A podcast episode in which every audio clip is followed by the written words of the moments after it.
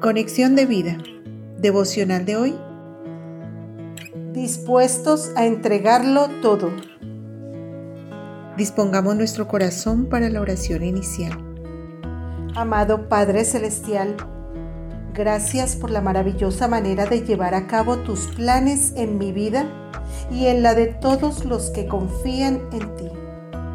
Quiero soltar en tus manos cada situación que me parece imposible para que actúes en mi favor y especialmente haz que no sea indiferente al hambre espiritual y física de los que me rodean.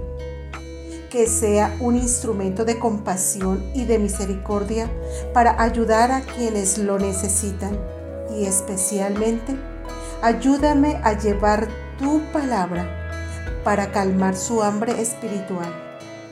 Amén. Ahora leamos la palabra de Dios. Génesis capítulo 43 versículos 7 al 9. Y ellos respondieron, aquel varón nos preguntó expresamente por nosotros y por nuestra familia, diciendo, ¿vive aún vuestro padre? ¿Tenéis otro hermano? Y le declaramos conforme a estas palabras.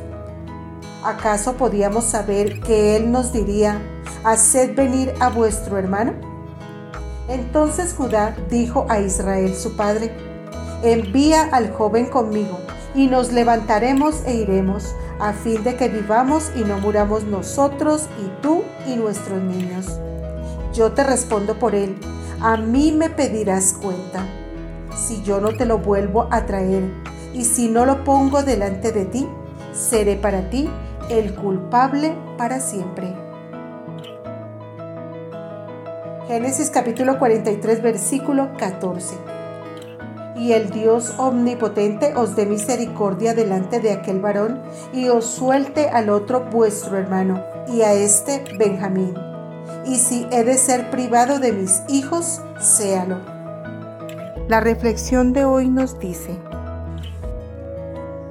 en esta porción del Génesis se nos muestra a Jacob, el padre de las doce tribus de Israel, cuyo padecimiento iba en aumento. No había superado la desaparición de su hijo José, que llevaba casi 20 años extraviado y que creía muerto. Ahora había una gran hambruna sobre la tierra de Canaán. Génesis 43.1. Y enfrentaba la posibilidad de perder a su hijo menor, Benjamín. Les preguntó a sus hijos por qué le habían causado ese mal diciendo en Egipto que tenían un hermano menor? Ya había perdido a José y pensó que no resistiría perder a otro hijo, pero tenía que entregarlo para que en Egipto les dieran comida para sobrevivir. Por eso se resignó diciendo, y el Dios omnipotente os dé misericordia delante de aquel varón y os suelte al otro vuestro hermano y a este Benjamín y si he de ser privado de mis hijos, séalo. No tuvo más que confiar en Dios y dejar ir a Benjamín, pero cuando lo hizo, las cosas cambiaron. Judá entendía la agonía por la que estaba pasando su padre y sabía que si perdía a Benjamín, probablemente moriría de pena. Judá era un hombre cambiado ahora. Estaba dispuesto a dar la vida para salvar a su hermano menor, lo que no hizo con José. Génesis 44, 32 al 34. Conocemos la historia y sabemos que José seguía con vida, pero estaba probando a sus hermanos para ver qué había en su corazón. En medio de todas estas circunstancias se estaban cumpliendo los propósitos de Dios revelados en sueños a José. Génesis 43, 26 al 28. Cuando vio a sus hermanos y especialmente a Benjamín, se conmovió tanto que tuvo que buscar un lugar donde llorar. Génesis 43, 30. Si vemos esta historia a la luz del Nuevo Testamento, se nos recuerda que nuestro Padre Dios entregó a su unigénito Hijo para calmar el hambre y la sed espiritual de la humanidad y salvarnos. Jacob envió a su hijo menor para salvar de la hambruna a su familia.